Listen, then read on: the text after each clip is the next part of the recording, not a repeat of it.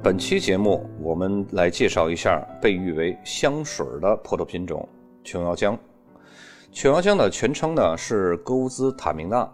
名字的前后两部分呢是分属不同意义的。塔明娜的名字首次是被提及在19世纪20年代一个出版在德文资料上的一个文献记录，显示呢是来源于意大利上阿迪杰地区一个名字叫特勒民的一个小村庄。特勒民这个拼写方法呢，就和塔明娜是非常相似的，只不过塔明娜比特勒民在单词最尾部加了两个字母 er，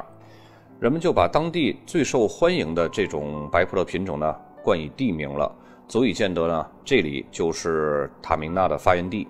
并且也体现了它在当地的重要性。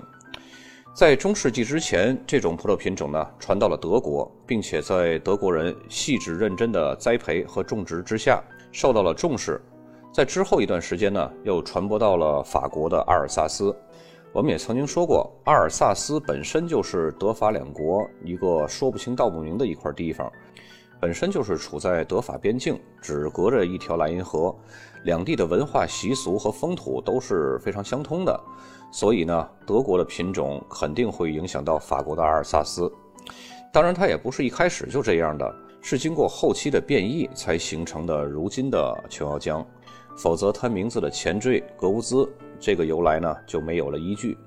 格乌兹的意思啊是由德国在19世纪后期正式以文献资料的形式加在塔明娜的前缀，用来作为正式命名，意思呢是芳香的。所以顾名思义，琼瑶浆是一种香气非常突出的葡萄品种。琼瑶浆的果皮呈现出粉红色。带有独特的荔枝香味儿，由于含糖量高、酸度低的特性呢，所以用它做出来的酒酒精度会很高，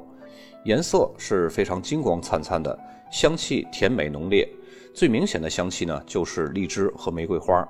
同时呢也会散发着芒果、肉桂、橙皮，甚至是麝香的气味儿。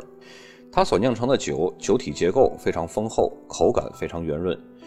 琼瑶浆这种葡萄品种的芳香特质，在一开瓶就会展现出来，仿佛就是让你置身于各种香水和精油当中，以其浓烈的香气闻名于世。否则，德国人也不会把芳香的这个前缀“勾兹”给它加上，足以见得它的香气是十分浓郁的，并且它还具有非常高的辨识度。即使是对于一个葡萄酒门外汉来说，只要闻过一次就会记忆犹新。这就是琼瑶浆最突出也是唯一的一个特点。不过，琼瑶浆酿出的葡萄酒呢，很容易被氧化，所以呢，一般几乎不会经过苹果酸乳酸发酵，因为它的酸度本身就很低，没有必要再去柔化酸度。也几乎不会使用橡木桶陈酿，因为稍微有一点陈年呢，酒液就会出现一种特殊的金属味儿。由于这个葡萄品种发芽比较早，如果要是在冷凉的地区呢，有时就会遭遇到春季的霜冻。但是如果在气温过热的种植区域呢，虽然可以保证这种长势非常旺盛，但是很容易造成品质的不稳定。本身酸度就低，气温如果过热，就更不利于果实保留酸度了。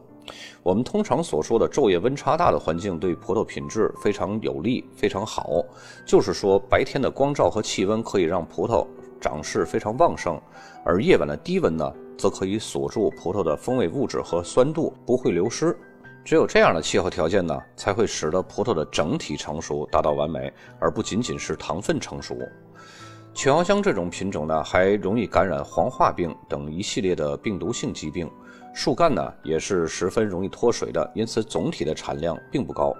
这个品种的主体香气是源于一种叫贴烯的化合物，这种物质呢不溶于水，但是溶于乙醇，也就是酒精，并且直到葡萄成熟之前几乎都没有香气，要刚好成熟的那一段很短暂的时间才会产生这种物质所带有的香气。因此，采收的时间点是酒农们备受关注的。而且呢，在酿造压榨葡萄汁儿的时候，不能过于用力，否则酿出的葡萄酒就会带有轻微的苦味儿。总之呢，是一种比较娇贵的特质。不过，利用现代的全新设备和工艺呢，酿酒师可以相对更加巧妙地将琼瑶浆的优点释放，将缺点则可以粉饰。如今的琼瑶浆甜度是明显的增强了，芳香浓郁度呢也会更加出众，主要是体现在种植者和酿酒师会更加保护葡萄皮儿当中的贴息化合物，因为没有它们，那琼瑶浆葡萄酒就和其他的白葡萄酒就没什么两样了。葡萄中的高糖分会使得贴息的效果大增。大量萃取出这种物质呢，会使得葡萄酒的典型特征更明显。但是贴息在葡萄皮儿当中的积累程度是和多方面的因素有关系的，土壤就是其中一个最关键的要素。生长在土质多石、排水性好的高海拔地块的葡萄呢，贴息物质就积累的更多；而在肥沃的地块里生长的葡萄呢，葡萄皮儿就会缺乏贴息，酿出的酒则会淡而无味。如今的酒农也普遍认为，贴息的积累并不是一成不变的，这也取决于日光照射葡萄皮的程度。完美的光照程度可以刺激出最完全的贴息。因此呢，现在有很多酒农在日常的葡萄园维护的时候，就会剪掉一些葡萄叶儿，让葡萄呢更充分地暴露在阳光当中，这样呢就可以增强光照程度。并且他们在酿造的时候，通常会采取慢慢压榨葡萄粒儿，以减少皮中的萃取。虽然说啊，贴息物质都是存在于葡萄皮儿当中的，但是如果萃取力度过大，就会使得更多的苦味儿渗透到压榨的葡萄汁儿当中。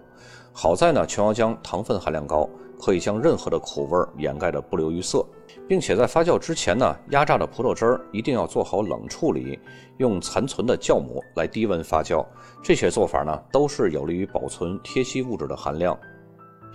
虽说琼瑶江是从德国传入到的法国阿尔萨斯，但是如今世界上最出名的琼瑶江却是阿尔萨斯的。在二十一世纪的头十年当中。琼瑶江在法国的种植面积是逐步增长，种植面积呢已经是五十年前的两倍，增长到了三千多公顷。这其中绝大部分都是分布在阿尔萨斯。琼瑶江占该产区葡萄种植总面积的百分之十九，是阿尔萨斯种植量排名第二的贵族品种，在这里出产着世界上最好的琼瑶浆。放眼全球来看，这一点呢几乎是无可争议的。虽然这几年啊，新西兰的琼瑶浆的品质上升的也很快，但是要达到阿尔萨斯这种品质呢，估计还得有一段时间。有时候你闻着琼瑶浆，就如同沐浴在一片荔枝园当中，周围呢弥漫着荔枝树下种植的玫瑰花香。它可以被用于酿造各种甜度的葡萄酒，包括干型、半干型、晚采收甜型。这些酒呢，都具有丰富的香气和多层次的口感，酒体重、酒精度高，通常呢会带有典型的玫瑰花瓣、荔枝和异国水果的香气。如果制成更珍贵的力选贵腐葡萄酒，那么香气就会更加浓郁，并且呢还会夹杂着蜂蜜、杏干和玫瑰酱的味道。在德国，拥有大约十平方公里的琼瑶浆，但那里的琼瑶浆呢，很多表皮都是红色的。德国的气候是相对来说比较干燥的，琼瑶浆的种植面积呢占到了全德国总种植面积的百分之一，主要是种植在巴登和普法尔茨产区。那里的琼瑶浆呢也被称为克莱纳，名字呢是从红塔明纳而得来的。大家可能会有疑问，为什么这里会有红色的琼瑶浆呢？我们在一开始也说过，琼瑶浆本身啊它就是变异而来的，变异是由什么因素导致的呢？是由葡萄皮色素变异而导致的，所以一般变异品种的白葡萄品种，它的表皮颜色是最不稳定的。就像皮诺家族的灰皮诺，它的表皮颜色就会有不同，甚至是在同一串葡萄当中呢，也会有不同的颜色。琼瑶浆在德国不同产区风格也不太相同，尤其是在普法尔茨产区表现呢是最为出色的。中世纪后，琼瑶浆也正是从这里传播到的法国阿尔萨斯。在这里呢，琼瑶浆通常会被酿成干型葡萄酒，并且呢会人为的刻意去收敛一下它艳丽的香气。毕竟嘛，德国是一个比较保守、比较传统的国家，它不会像西班牙或者是南法那么奔放。在匈牙利，琼瑶浆呢被称为特拉米尼，其实呢拼法和塔明纳是非常相似的，只是各国的字母和发音的变化不相同而已。截止到2008年。这个品种呢，在匈牙利的种植面积已经达到了七百二十公顷，除了托卡伊，其他的产区呢都会有种植。在这里呢，琼瑶浆在黄土和粘土土壤当中表现非常出众，而种植在火山岩上的琼瑶浆呢，所呈现出的酸度会更为突出，可以使得葡萄酒的酸度和甜度更为平衡。在美国的加利福尼亚州，琼瑶浆的种植面积呢，已经达到了七百多公顷，主要是集中在气候凉爽的沿海地区，比如说蒙特利县、门多西诺县、圣巴巴拉县，还有索诺马县。美国太平洋西北部产区，尤其是华盛顿州和俄勒冈州，则是琼瑶浆的另一个生长乐园。尤其呢是在华盛顿州，虽然雷司令的种植面积已经超过了琼瑶浆，但是琼瑶浆的种植面积呢也是在一直稳定的增长。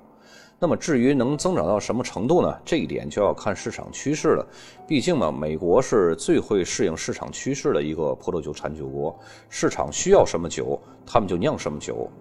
如今呢，琼瑶浆在华盛顿的种植面积达到了加州的一半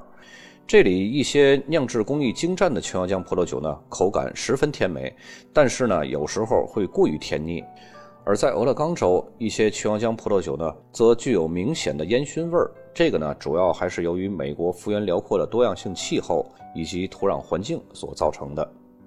澳大利亚是享有种植琼瑶浆的悠久历史了，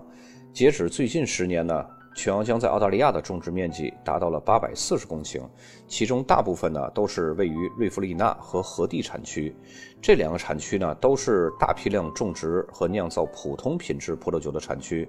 而最好的琼瑶江呢，则是来自于克莱尔谷、西澳的大南区以及悬挂大陆之外的塔斯马尼亚岛。这个塔斯马尼亚岛啊，它的位置有点像我们国家的海南岛，那里呢是最接近南极的地方。在澳大利亚，琼瑶浆呢通常是酿造于单一品种葡萄酒，或者呢是和雷司令来混酿，为了是给葡萄酒增加更多的芳香的香料气息。在新西兰，琼瑶浆的种植面积呢是三百多公顷，相当于美国华盛顿州的种植面积，大部分都是集中在北岛的吉斯本、霍克斯湾和南岛的马尔堡。由于新西兰的气候偏凉爽，所以这里出产的琼瑶浆呢，香气是非常独特的。并且会带有一种很脆爽的酸度，在最近这些年里边呢，品质已经有了非常突破性的发展。